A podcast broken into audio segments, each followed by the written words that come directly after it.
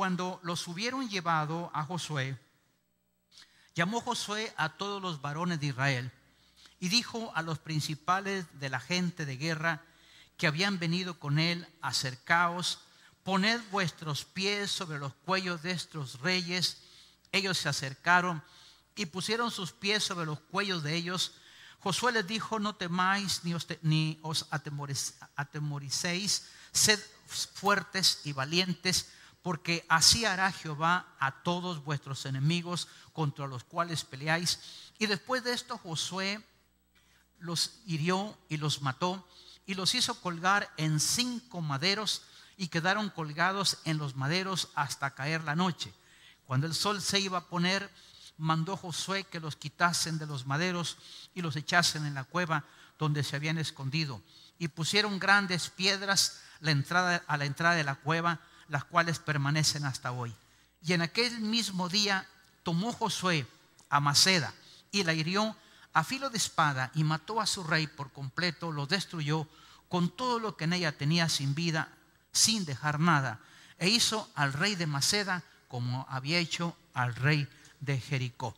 Vámonos a ir al versículo 23 para que veamos quiénes eran esos cinco enemigos. Versículo 23 del capítulo 10 de Josué. Lo tenemos todos. Así, todos juntos, vamos.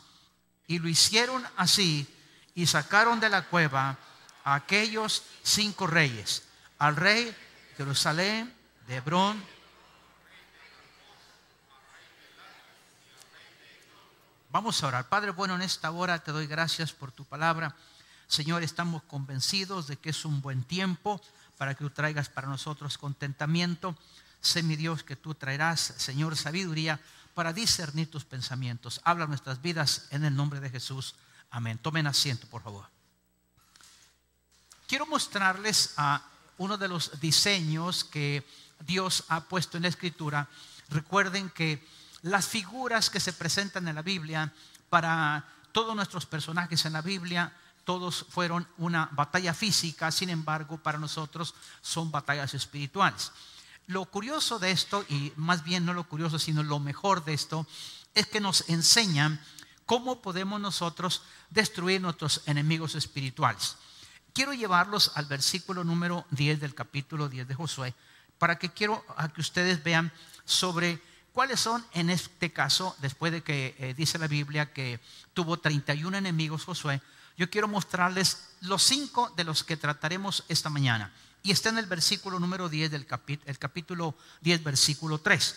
Quiero que se grabe bien porque son cinco ah, enemigos espirituales que nosotros ah, de manera práctica lo vamos a estudiar ahora y cómo ah, Israel fueron de manera física. Estoy en el capítulo 10, versículo 3. Nótese que vamos a nombrar a cinco de esos. Dice, por lo cual, diga conmigo, Adonisedec Luego, rey de Josué, envió a Joam, número dos. Luego, Piriam, rey de Jarmut. Luego, a Jafia, rey de Laquis. Y a Debir, el rey de Glon. Son cinco eh, espíritus, eh, más bien yo diría cinco enemigos espirituales que nos afectan nuestra vida. Y vamos a ver por qué. Sin embargo, antes de iniciar, ¿cuál es el diseño que Dios puso para que nosotros aprendiéramos a vencer estos enemigos? Lo primero, vayámonos por favor al capítulo 10 de Josué en el versículo 24.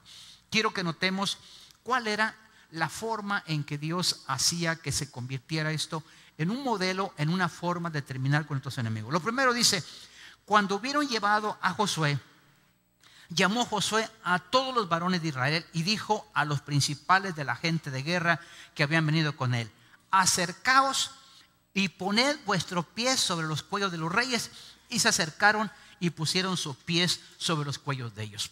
Para ellos significaba humillar a un rey, a una persona que era su enemigo, colocándole los pies sobre sus cuellos.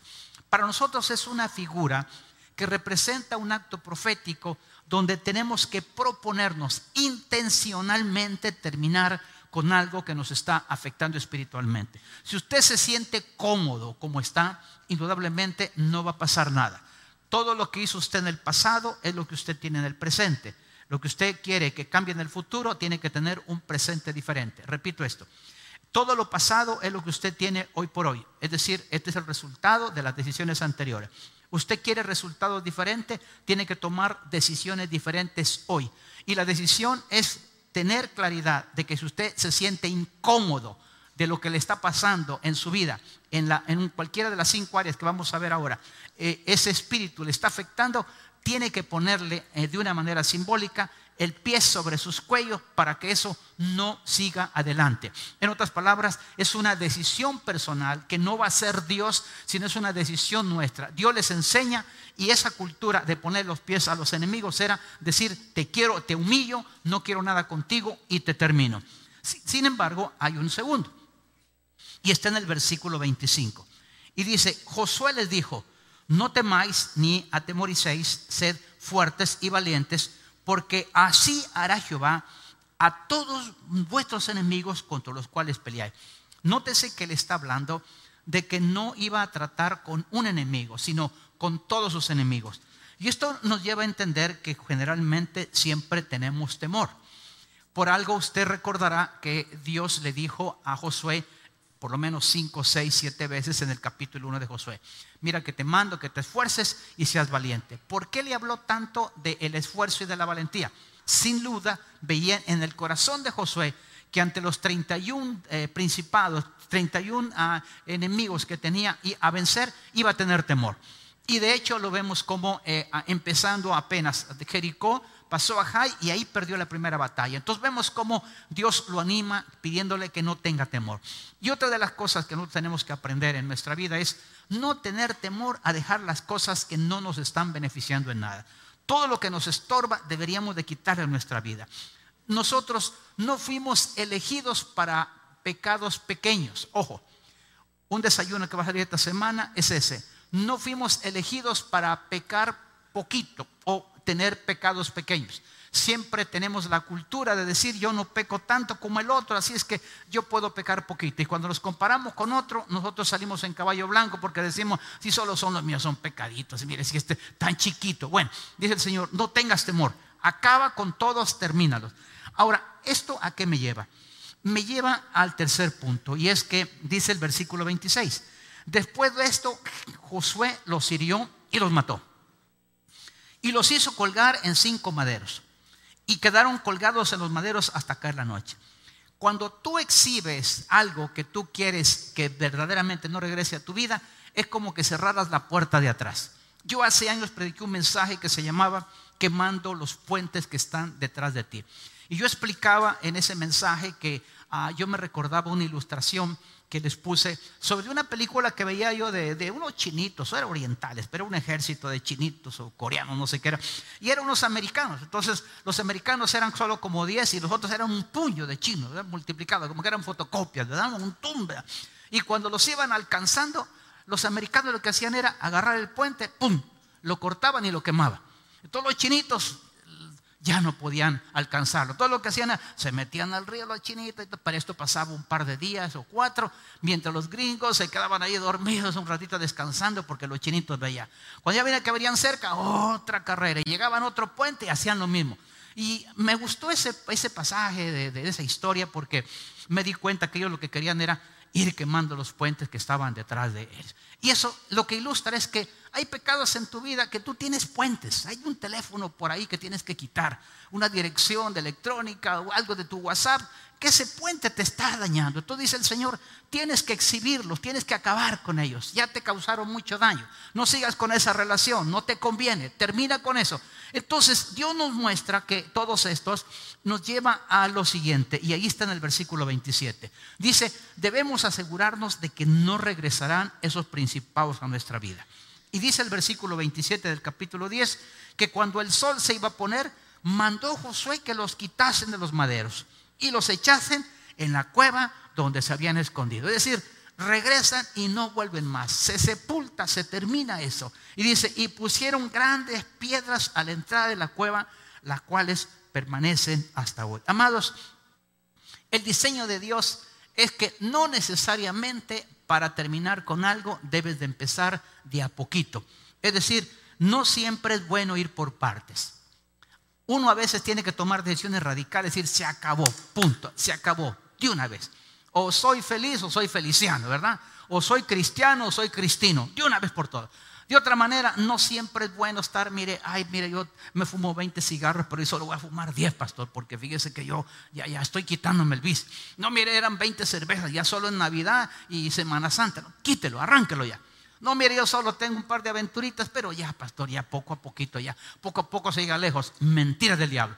No siempre, oiga bien, en el diseño de Dios no siempre es bueno ir por partes. Y por eso vimos en Josué capítulo 10, versículo 3, a los cinco reyes. Se los voy a poner ahí para que los vea. Adonisedec, al de Joam, al de Piriam, al de, al de eh, Jafia y al de Debir. Cada uno de estos tiene un nombre y cada uno de estos tiene un significado. Y ese significado es el espíritu que tenemos que terminar. Empecemos con el primero. ¿Cuál es el primero? Adonisedec.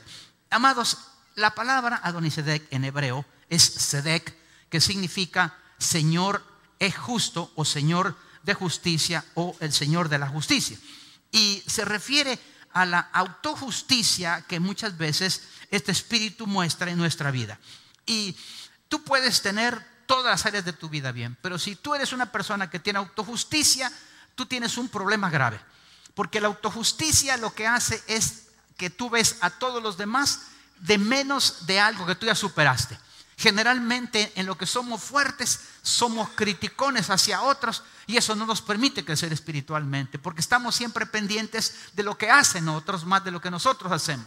Estamos pendientes más del, del, pecado del otro, de lo que sale en el face del otro, de cómo andan los demás y qué están haciendo para justificarnos nuestra propia vida y decir, yo, yo me lo merezco.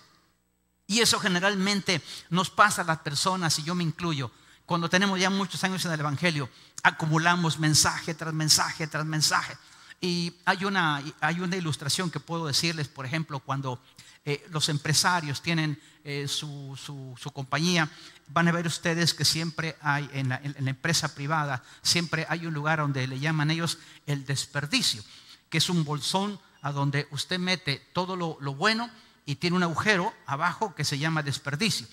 Es aquello que generalmente quedan los retazos de tela, eh, los poquitos de azúcar, los poquitos de frijol, las cosas que generalmente en el proceso de producción siempre se pierde algo. Y eso que se pierde generalmente se va a la basura.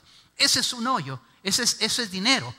Y en el cristianismo es exactamente igual. Usted puede tener un bolsón grande de conocimiento, puede tener usted un bolsón grande de experiencia, y usted puede ser un gran predicador y puede tener muchísimo conocimiento, estar lleno, lleno, y usted puede hasta hablar lenguas.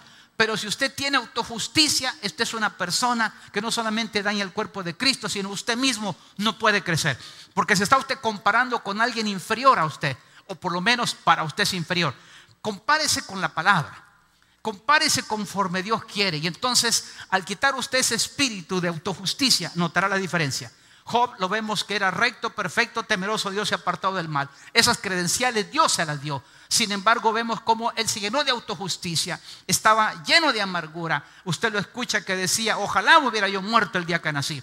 Ojalá que hubieran dicho, el niño quedó en el vientre muerto. Ojalá nunca me hubieran... Él se quejaba y definitivamente deseaba morirse. Estaba lleno de autojusticia al punto de que tuvo que venir Dios y decir, porque, eh, de cuestionarle, ¿a dónde estabas tú cuando hizo el círculo de la tierra? ¿A dónde estabas tú? Y Dios lo empieza a cuestionar porque incluso él mismo pidió un árbitro. Dijo Job, que venga un árbitro entre nosotros, que juzgue. Era como decir, Señor, eres injusto. Toda la persona que está llena de autojusticia no solamente causa daño a otros, sino también a sí mismo. Tan cierto es lo que les digo que Jesús mismo lo estableció en uno de los evangelios. Y quiero que vaya conmigo a Lucas capítulo número 18. En Lucas 18 vamos a encontrar un ejemplo de cómo piensa el que está lleno de autojusticia. Probablemente si usted es esa persona se va a identificar ahora. Dice el versículo número 11 del capítulo 18. El fariseo. ¿Quién era el fariseo? El que conocía la escritura, que conocía la ley, el que tenía conocimiento, el bolsón grande, que tenía experiencia, era la persona, era el doctor, era, era el referente, el referente puesto en pie, oraba consigo mismo. Primer punto de alguien que es lleno de autojusticia. No ora para el Señor, ora para sí mismo. Ora para decir, Señor, te das cuenta que yo aquí, yo aquí, yo allá, Señor, yo merezco, soy tu hijo, yo aquí. Es la persona que demanda más que es ofertante. Generalmente eso sucede siempre con el creyente. La iglesia se llena de creyentes que solo son demandantes y es generalmente el fariseo. Generalmente el discípulo es el ofertante, es el que ofrece. Él oraba consigo mismo y dice, y hablaba, oraba consigo mismo de esta manera. Nótese que da el estilo del clásico, aquel que siempre está lleno de tu justicia. Dios, te doy gracias porque no soy como la hermana que se viste así. Te doy gracias porque no soy como fulano que robó 301 millones, ¿verdad? Dice, no soy como los otros hombres. Ojo, era un hombre que decía, yo, yo, yo, mire, yo aquí, yo tengo un perfil alto. Yo soy de otro nivel. Como los otros hombres, ladrones, injustos, adúlteros. ¿Sabe usted que normalmente una persona que está de autojusticia es aquella que ha superado algo y que en la parte que es fuerte generalmente es la parte que critica en otros? ¿Sabe usted que ese espíritu a usted no le deja vivir de la manera correcta porque usted no, no usted, ya, usted ya tiene complejo de taza llena, usted ya llegó al máximo, entonces ya usted ya no quiere más, ya cree que ya te tiene todo bajo control, que usted está aquí, que no hay problema. Que... Una persona que tiene autojusticia no se deja ayudar por nadie. Una persona con autojusticia no puede crecer espiritualmente. Se ha estancado y se llena de experiencias del pasado. Empieza a pensar, es que mire en el pasado yo esto, es que mire yo tuve todo esto, es que a mí el Señor me usa. Toda persona que piensa de esa manera, dice el versículo 12, míralo su nivel espiritual. Ayuna dos veces a la semana. ¿Alguien aquí ayuna dos veces por semana? Bueno, doy diezmos. ¿De cuánto? De todo lo que gano. Ay, y aquí le hubiera dicho, doy primicias y, y doy ofrendas, ¿sí? Dice el, no, dice el 13, más aquel, más el hermano que está a la par mía. Más el publicano estando de lejos no quería alzar sus ojos al cielo, sino que se golpea el pecho diciendo, sé propicio a mí, Señor, soy pecador. La persona que quiere crecer espiritualmente reconoce que siempre hay un área de su vida que tiene que corregir. Y si tú estás lleno de autojusticia, nunca vas a poder crecer. El diseño de Dios es que no empieces simplemente quitando una cosa en tu vida. Busca y vas a encontrar que si estás lleno de autojusticia, es el momento oportuno para que tú empieces a cambiar de vida. Levanta tu mano derecha y di conmigo, gracias Señor, porque el año 2020, toda autojusticia se va de mi vida en el nombre de Jesús. Dale un buen aplauso al Rey, vamos. Pastor, usted está bravo, no, no estoy bravo. Dice la escritura que el segundo espíritu que debemos de quitar de nuestra vida, de derrotarlo, se llama Oham.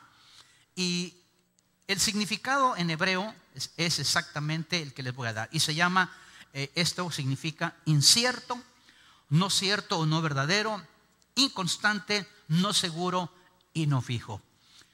Fíjense que normalmente una persona que tiene este tipo de espíritu que no le deja crecer espiritualmente es aquel que normalmente en esta época, en este día, en este domingo, en este lugar dice, yo bajo de peso. Yo empiezo a estudiar en la universidad. Yo empiezo el ministerio de oración. Yo empiezo a venir a todos los cultos. Señor, yo empiezo, yo empiezo, yo empiezo y usted empieza todo, pero nunca lo termina.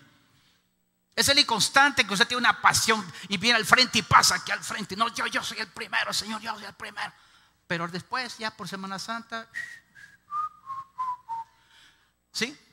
¿Sabe usted que los pastores cuando nos sentamos a hacer los planes para el siguiente año, Señor, envían a las personas indicadas, Señor, las personas adecuadas, Señor, necesitamos que hacer este ministerio, Señor, estamos débiles acá y empezamos, Señor, y será fulano, fulano, él es bueno, sí es bueno, sí, pero es bueno como cuete de pueblo. Solo, ¡pum! Y ahora eh, para abajo, inconstante. ¿Sabe usted que el apóstol Santiago es tan claro que nos dice en Santiago capítulo 1? Quiero que lo vea conmigo, por favor, porque usted me dirá, pastor, ¿de dónde saca eso? Dice el capítulo 1, versículo 7. Dice, no piense pues quien haga tal cosa.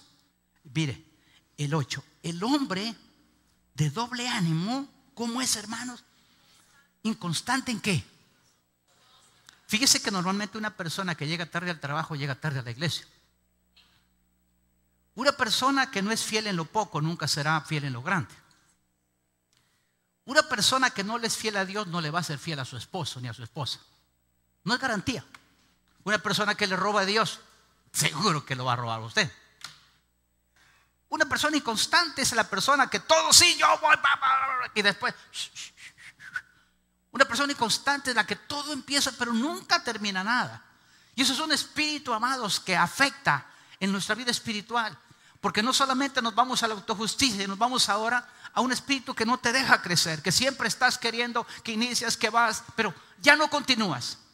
Sientes que ya es que mire, pastor, y sabe que lo primero que pensamos es que es complicado, pastor, es difícil. Me decía un hermano, mire, yo me voy de la iglesia. ¿Por qué te vas, hermano?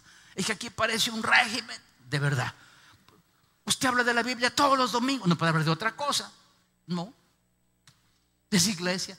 Pero es que yo quisiera algo distinto, así un, un roquito aquí, un cambio, haga dinámicas aquí. Que, no.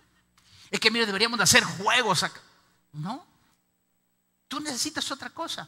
Es de constante toda la vida. Mire, amado, es tan cierto lo que les digo que el apóstol Pedro en el capítulo 3, yo quiero que vaya conmigo, porque usted dirá, pastor, pero será tan malo eso. Fíjate que el apóstol Pedro, hablando del inconstante, nos da algunas características que deberían de preocuparnos.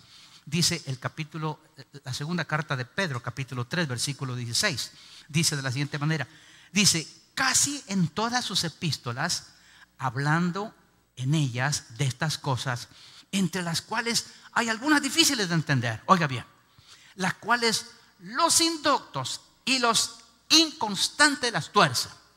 El inconstante siempre anda buscando una justificación, incluso bíblica, para decir, es que no, mire, es que no, es que esto es de poco a poco. No, no, no, pastor, agarre suave. Como dijo una hermana, no agarre zumba, pastor, tranquilo, me que demasiado, mucha iglesia, el domingo y todo, luego a las 10 y luego a las 4 y luego, no, pastor, demasiado y discipulado por todos lados, ya no, ya uno ya tiene la palabra hasta acá. Ojalá que se le quede hasta allá, señor. Dice, los cuales los indoctos y los inconstantes tuercen, como también las otras escrituras. Pero el problema, ¿sabe cuál es? Que es para su propia perdición. El inconstante no puede ser firme. El inconstante continuamente está flaqueando. El inconstante no puede ser feliz, amados, porque no podemos tener tres áreas buenas y dos que, que no nos dejan avanzar. Esas dos que no dejan avanzar, amados, son a veces cosas que inclusive lo guardamos en lo secreto. Parece que las áreas que más cuidamos son aquellas de, de a poquito, agarremos esto. Yo recuerdo cuando llegué al Evangelio, me vi mi cuenta, no hombre, mire, si se le doy la mía, se queda pacheta con la suya, como decía Pablo. Yo, si hay un pecador aquí he sido yo. Y yo veía decía yo, ay, Señor, no, esta está muerta, está, mejor empiezo con las chiquitas, ¿se ha fijado? Voy a empezar con los chiquitos, pastor. Voy a empezar con, las malas palabras, pastor, porque esas sí me cuestan un poquito. Cuando me enojo, me saco mi caja de luz, ¿verdad? Es decir, lo poquito, lo poquito. O sea, eh, pero, pastor, estoy avanzando. porque y, mire, y mire cómo tuerce. Porque poco a poco se va lejos. No, la Biblia no dice, no dice, que poco a poco se va lejos. La Biblia dice, de modo que si alguno está en Cristo, nueva criatura es. Las cosas viejas pasaron. Aquí todas son hechas nuevas. No dice tres y dos. No dice cuatro y una. No dice tres y tres, no. La Biblia dice literalmente que tiene que haber, amados, no necesariamente un cambio tiene que ser de manera gradual. Puede ser de la manera en que tú lo decidas. Entonces, voy ahora con el siguiente. Y es precisamente Piriam. Piriam dice la escritura, en nuestro mismo pasaje que leímos, que significa a onagro, asno salvaje o burro salvaje. Y curiosamente el salmista refiriéndose a personas, no como usted. Diga conmigo, este mensaje es para el pastor. Ok, va, para que nada se enoje conmigo.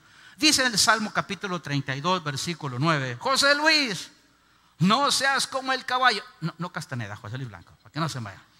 José Luis, no seas como. Por favor, diríjase dígame, pastor, no seas como el caballo, no seas como el mulo, sin entendimiento ¿Les suena familiar esto? ¿Cuántos rebeldes habemos dentro de la iglesia? Y es un espíritu tan tranquilo que uno dice, no, pastor, si es que eso, no seas como el caballo o como el mulo sin entendimiento. Amados, si hay alguien que ha sido rebelde, parece sido yo. Y me imagino que tal vez uno que otro esté por aquí hoy esta mañana. Qué rebelde, que siéntese aquí. No, Hermanos, no. Bueno, hay sillas que hasta tienen nombre. No me toques, es mi silla. Padre, rebeldes. ¿Saben ustedes que la rebeldía es consecuencia de que hay algo que está que no está bien dentro de uno? ¿Saben ustedes que cuando me llevan a mí uno de sus hijos y me dicen, pastores, que este niño está muy rebelde, cuando platico con el niño me doy cuenta que el problema no es el niño, sino el papá y el mamá del niño? ¿Sabe usted que la rebeldía lo que nos está mostrando es que hay algo dentro de nosotros que no está caminando bien? Hay algo que no estamos satisfechos. Y hermanos, no podemos estar satisfechos en un lugar que es templo y morada del Espíritu Santo cuando hay pecado, porque el pecado nos está martillando, nos está golpeando. Por eso dice la Biblia que su palabra es como espada de doble filo que penetra hasta partir del alma, los huesos, los tuétanos, que diciendo las intenciones y los pensamientos del corazón, nos desnuda completamente, nos confronta. Y por eso es que nos sentimos contentos con dos o tres áreas de nuestra vida. Pero cuando vemos esa área que tú conoces, te pones como el mulo, como el caballo, necio y rebelde. Dice, esto no, esto no me lo toque. Este es mi trato con Dios. Yo sé cómo hablo con el Señor. Yo sé cómo me he entendido con Él. Él sabe, ¿verdad, Señor, que tú sabes? Porque hay una rebeldía, amados. Hay dentro de nosotros algo que no quiere salir. Y ahí está guardado, está agazapado. Y usted dice, este es mi pecado y no se metan conmigo. De todos modos, el del otro es más. ¿Por qué? Porque ya se acordó de la justicia. Por eso que el Señor agarró los cinco, los cinco. Le dijo, vaya, Josué, te los dejo a los cinco. ¿Por qué no le dijo uno? Porque uno no te permite crecer con el otro. No te permite, tú no puedes, amado, nosotros somos templo y morada del Espíritu Santo. Dice Santiago, ¿puede de una fuente salir agua dulce y amarga? Se mezclan. No puede. Entonces nuestra rebeldía, amado, llega a un nivel que desafiamos a Dios llegamos a tal punto, amados, que nuestra, que, nuestra decisión es incluso de llenarnos de, de autojusticia. Andamos buscando qué maneras y qué formas yo puedo dirigir mi vida sin que nadie se meta en ella. Hablamos con los pastores hace un par de días para preparar ya los planes de este año. Más bien, no prepararlos, sino para hacerles ajustes que ya están hechos. Y hablábamos sobre precisamente de la relación de padre e hijo. Y yo les comentaba que normalmente un pastor puede ser amigo, pero nunca puede dejar de ser padre. Pero si usted se vuelve amigo amigo, entonces ya no va a haber respeto. Porque cuando usted ve a su amigo, usted le habla como tal. ¿Qué tal? Y vos, mira, vos estás haciendo esto, pero vos estás haciendo el otro. Entonces se, vuelve un, una rebeldía. Es que mire, pastor, usted y usted no funciona. Por eso es que la relación padre e hijo, la que usted tiene con sus hijos, es sencillo. ¿Cómo se lleva usted con sus hijos? Usted los tiene como amigos pero no respetan como padre, porque de lo contrario se vuelve rebelde, se vuelve, ¿y tu papá y por qué no? Por supuesto que los padres tenemos que dar el ejemplo, de lo contrario nuestros hijos nos confrontan. Yo antes a mis hijos, yo les decía, no cruce ahí, y no cruzaba. Ahora usted le dice a un niño, no cruce, ¿y por qué mamá? O sea, se le ponen al brinco, ¿verdad? En el campo espiritual es igual. Hay mucha rebeldía, amados. No reconocemos a nuestros líderes espirituales como tal. Pensamos que es el sirviente de la casa y yo con gusto lo hago y me encanta. Pero no se olvide que un padre espiritual es aquel que está intercediendo, orando, pidiendo y Dios me pedirá cuentas por su vida. Y tengo que hablarle la verdad, porque el papá tiene que confrontar, decir la verdad. Somos amigos, pero te voy a decir la verdad. Me dice, es que pastor, es que esta pareja, eh, tal cosa, venga para acá. No, pastor, está muy bien. Sí, yo sé, lleno de autojusticia, está muy bien. Pero ¿por qué no duermen juntos? No, pastor, por higiene. ¿Y cómo no pensaron antes de, casarse en, la higiene? No, hay algo mal, es rebeldía. No, ¿verdad, mujer, que estamos bien? Sí, pastor, estamos bien. No están bien. Tenemos que entender que necesitamos hacer ajustes a nuestra vida espiritual. Levanten sus dos manos y digan conmigo, gracias Señor, porque no soy ni burro, ni soy mulo, sino tengo entendimiento. Denle un buen aplauso, dígale gracias Señor. Uno más. Jafia o Jafia en hebreo, que significa espléndido, resplandeciente. Este principado, amados, tiene que ver con la liberidad de lo obtenido a su pueblo. Pero el enemigo público de este, de este, de este, ah, de este principado es la irresponsabilidad sacerdotal. Repito, es la irresponsabilidad sacerdotal nos hemos acostumbrado por cultura que un padre es aquel que es el suplidor de la casa para que comamos. Y amados, yo estoy de acuerdo y gracias a Dios por los hombres proveedores. Levánteme su mano todos los hombres que son proveedores acá. Y todas las mamás que son proveedoras. Levánteme su mano, no tenga pena, ¿sí? Qué bueno por eso. Pero le tengo una noticia. La responsabilidad sacerdotal tiene que ver con Jafia, porque Jafia es el que es espléndido afuera y no adentro. Es aquel que usted dice, candil de la calle, se sabe bien el proverbio, ¿verdad? ¿Sabe usted que, le voy a abrir mi corazón, ¿sabe usted que mi esposa muchas veces me ha confrontado con esto? Una vez que se puso así medio, mi esposa casi no se enoja, bueno, usted sabe, ¿verdad? De vez en cuando, se me puso así. Mira, me dijo, ¿por qué así como me contestas a mí no le contestas a los hermanos en la iglesia? Es decir, estaba siendo yo responsable con ustedes, pero responsable con ella. Digo, ¿y a qué te refieres? Tú así no les contestas. Alguien te puede salir enojadísimo, me dice, porque me han salido algunos bravos, ¿verdad? Como caballo, como mulo. Y entonces yo me pongo quietecito, me pongo quietecito y me dice, mira, esa es tu paciencia porque no la tienes conmigo. Me imagino que aquí no debe pasar eso en casa. Usted no le grita a su esposa, ni la esposa le grita al esposo, eso solamente le pasa al pastor, ¿verdad? Porque somos espléndidos afuera. José Luis, y tú, todo le sonríes a los hermanos, eres muy amable con ellos. Y a mí, ¿por qué te me pones hacia el brinco? La responsabilidad jafia es, es espléndido afuera, no adentro. ¿Y sabe usted qué decimos la mayoría? Si somos proveedores, mire lo que dice la Biblia. Lo llevo, por favor, a, a la escritura y quiero que vaya conmigo al capítulo número 32 de Isaías, al versículo 5. Isaías 35, lo voy a llevar hasta el versículo 8. Isaías 30, perdón, Isaías 32 del 5 al 8, disculpe. Isaías 32 del 5 al 8. Estamos listos, hermano. Dice, el ruin nunca más será llamado generoso, ni el tramposo será llamado espléndido. ¿Sí? Porque el ruin hablará ruindades y su corazón fabricará iniquidad para cometer impiedad y para hablar escarnio contra Dios, contra Jehová, dejando vacía el alma hambrienta y quitando la bebida al sediento. Las armas del tramposo son malas, trama, intrigas inicuas, para enredar a los simples con palabras mentirosos y para hablar en juicio contra el pobre. Diga conmigo, pero el generoso, diga conmigo, eso soy yo, pensará generosidades y por generosidades seré exaltado. La responsabilidad sacerdotal es que yo sea espléndido en mi casa y se lo digo bíblicamente. Primera carta a Timoteo, capítulo 5, versículo 8. Le dice literalmente la responsabilidad sacerdotal. Le dice, porque si alguno provee para los suyos, es decir, para su casa, mayormente para los de su casa, dice, vuelvo a repetir, porque si alguno no provee para los suyos, ¿sí? Y mayormente para los de su casa, ha negado la fe y es peor que el incrédulo. Eso tan chiquitito, pastor, si es que yo hubiera, yo me llevo bien conmigo. Sí, hijo lindo, pero tú eres candil de la calle oscuridad de tu casa. Cualquier persona me busca a mí a cualquier hora, hermanos, y créanme que hago un esfuerzo, pero como sea lo atiendo. Yo veo a los pastores, José y Lupita, a veces a las 12 de la noche atendiendo gente. Yo le digo, no, hija, hasta ahí, yo estoy viejito, ¿y qué ustedes con eso?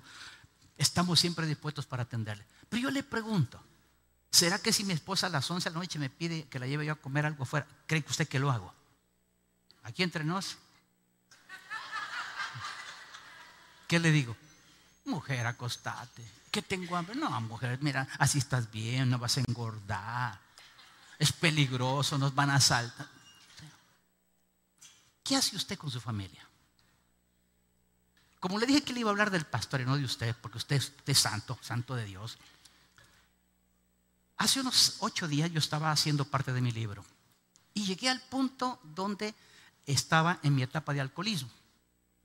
Y yo me puse a llorar casi una hora, porque decía, Señor, ¿cuánto tiempo dejé de abrazar a mis hijos? Ahora mi hijo más chiquito tiene 43 años. Pero cuando estaban pequeños, ¿por qué no los abrazaba? Hoy me quito las ganas con los nietos. Si yo hubiera atendido a mis hijos como a mis nietos, hubiera sido otra cosa. ¿Sabe usted que yo muchas veces decía, si soy proveedor, proveedor? Era como que tuviera yo cuchitos en engorda. Mi trabajo era asfixiante. Yo no tenía hora de entrada, menos de salida. Me llevaban a cualquier hora. Y no habían celulares, no había internet. Estaban aquellas cosas que le hacían pi, pi, pi, pi, ¿cómo se llamaban? Los viper, bien se acuerda, ¿verdad? Sí. Y hermanos amados, yo sabe qué hacía con mis hijos. Los llevaba yo a la cancha de la empresa donde trabajaba. Vaya, hijos, vamos, los voy a llevar a divertir. Los dejaba en la cancha jugando, yo me quedaba trabajando. Mis hijos necesitaban otra cosa. ¿Sabe usted que cuando después dejé de beber y dejé todo eso, me dediqué al deporte? Ay, el deporte, qué bueno, pastor. Maratón. ¿Sabe usted que agarraba a mi esposa? Se iba manejando con su carro. Y yo trotando. Ella llevando agua. Mis hijos naranjas. Esa era su diversión. Porque yo era el centro de todo. Yo tenía que andar ahí. Y yo era el proveedor de ellos. Le traigo un poquito más atrás cuando era alcohólico. Vamos a, la... Como yo sabía que nunca se ponían de acuerdo. ¿Dónde quieren ir? Es familiar eso, ¿verdad? ¿Dónde quieren ir? Ah, yo quiero ir a los carritos. No, yo quiero aquí. Entonces, como nunca se ponían de acuerdo, vamos a ir a la playa. A la playa. Agarraba la hielera, le hablaba a los compadres, a las comadres y a todos los adres, y agarraba yo, y llevaba yo las dos docenas de cervezas, el guarito, porque yo no era cristiano, mucho menos pastor. Entonces iba yo a sacar a mi familia, la iba yo a la playa, dos docenas, tres docenas de huevos de tortuga, más unos 50 eh, conchitas, ya ya sin tripas, sin nada. Y yo, ah, vaya hijos, diviértanse. Lo llevaba yo a divertir. ¿Cuál divertir? Todo giraba alrededor mío. Tanto el deporte como el trabajo, como todo. Era espléndido con otros. Hablemos de ti ahora. Eres responsable sacerdotalmente. Le das a tu tiempo como le dieras el tiempo a otras personas. Le respondes a tu esposa como le respondes a otra persona que te hablara. ¿Cuál es tu responsabilidad sacerdotal? Te das cuenta que no son pecaditos tan graves, son cosas sencillas, pero que te están, mira, cuando menos sientes, tus hijos crecieron, entonces dices, ¿cómo me hicieron falta haber abrazado a mis hijos? ¿Cuánto tiempo dedicas? Mira, oye bien, tiempo es vida. Y el tiempo es el único recurso no renovable. Si tú hoy no agarras a tus hijos, los abrazas, juegas con ellos, amado, te vas a arrepentir después. Vas a tener un cristianismo horrible voy a dar una prueba. ¿Cuántos padres ahora mismo, ahora mismo, sus hijos ni siquiera se acordaron de hacerles una llamadita siquiera a sus padres? ¿Cuántas madres creen que llegan a mi oficina y me dicen, pastor, mis hijos son ingratos? Hermana, ¿y qué hiciste en tu juventud? Trabajé para ellos. Claro, trabajaste y que te pensionaste, ellos ya no están acostumbrados a ti. Este principado es la irresponsabilidad sacerdotal. Amado, si tú no quitas eso de tu vida, tu vida va a ser miserable. Porque aún tus propios hijos, cuando llegues a la edad adulta, si llegas, te van a decir, papá, así me lo dijeron, papá, necesité tus abrazos y no estabas. Pero eras cristiano, conocías mucho de Biblia, conocías, tenías todo a tu favor pero lo más importante, la herencia de Jehová, que son tus hijos, no la atendiste. Mira lo que dice, porque si alguno no provee para los suyos y no está hablando solo de dinero, los hijos necesitan caricias, abrazos, los hijos necesitan afirmarse, los hijos necesitan creer que hay un Dios todopoderoso, los hijos necesitan tener seguridad en sí mismos, los hijos necesitan tener un padre, un proveedor. ¿Dónde está tu trabajo para tu familia? Ahora mismo, ¿qué es lo que haces tú por ellos? Pero no me mires así, te voy a dar el quinto y con esto voy terminando. Está el espíritu de Debir, el último principado. Y este se llama lo que está detrás. ¿Qué es lo que está detrás? ¿Qué es lo que te está deteniendo ahora mismo para continuar? Los cuatro anteriores ya lo supiste. Pero ahora, ¿qué te está deteniendo? Este quinto, ¿Sabes cuál es? Tu pasado. El enemigo te ha hecho creer que está lleno de autojusticia, que está bien tu rebeldía, que está bien todo y que seas un proveedor así como lo estás haciendo, para que no entres en este último que es clave, vivir de tu pasado. Tu pasado, déjame decirte, es solo pasado. Es que yo sufrí mucho, pastor. Es pasado. Es que mire, pastor, es que mi papá, mi mamá. El pasado no es responsabilidad tuya, pero el presente sí es responsabilidad tuya. ¿Es bueno empezar con uno? No siempre es bueno empezar con un principado. Por eso Dios puso ahí los cinco. Por eso Dios le dijo a Josué, exhíbelo. Por eso Dios le dijo a Josué, ponle los pies sobre los cuellos. Porque si tú quieres ir de manera progresiva, no necesariamente te va a resultar. Así es que es una decisión la que tú tomas. El diseño de Dios está para que tú seas una persona libre de tus enemigos. Pero nunca lo serás mientras tú no reconozcas que necesitas de ese Dios todopoderoso. Levanta tu mano derecha y conmigo, gracias Señor, porque has hablado a mi vida. Y llegó el momento de que yo tome decisiones en el nombre de Jesús. Padre bueno, en esta hora tu palabra ha sido expuesta. Ahora permite que tu Espíritu Santo, Señor, redarguya de pecado, de justicia y de juicio. Trae a este momento, Señor, contentamiento para tu pueblo, para tus hijos, para que tomemos las decisiones correctas Señor, para hacer tu voluntad. Mientras todos oramos, yo pregunto, ¿habrá una o más personas que aún no han recibido a Jesucristo y quisieran hacerlo en esta hora? Por favor, donde estás, levanta tu mano en alto. Quiero ver tu mano. Alguien que aún no ha recibido a Jesús. Levante su mano en alto. Probablemente Dios habló a tu vida. Hay un espíritu aquí que tienes que volar. Seguramente puede ser de rebeldía, autojusticia, qué sé yo, qué es lo que hay en tu corazón. Pero tienes que echarlo de tu vida. No puede continuar. Tal vez estás pensando otro día, otra época. Hoy es el día. Hoy es el día de salvación. Hoy es el día que pondrás tus pies sobre tus enemigos espirituales, aquellos que no te han dejado crecer. Habrá alguna persona, creo que estamos en familia. Quiero hablarle a la iglesia. Amado, seguro que si tú escudriñas dentro de tu corazón y eres honesto contigo mismo, hay al menos uno de estos espíritus que te están molestando en tu vida. Y si no te molesta, es porque te acomodaste a ellos. Pero llegó el momento de echarlos fuera en el nombre de Jesús. Y para eso no lo va a hacer Dios.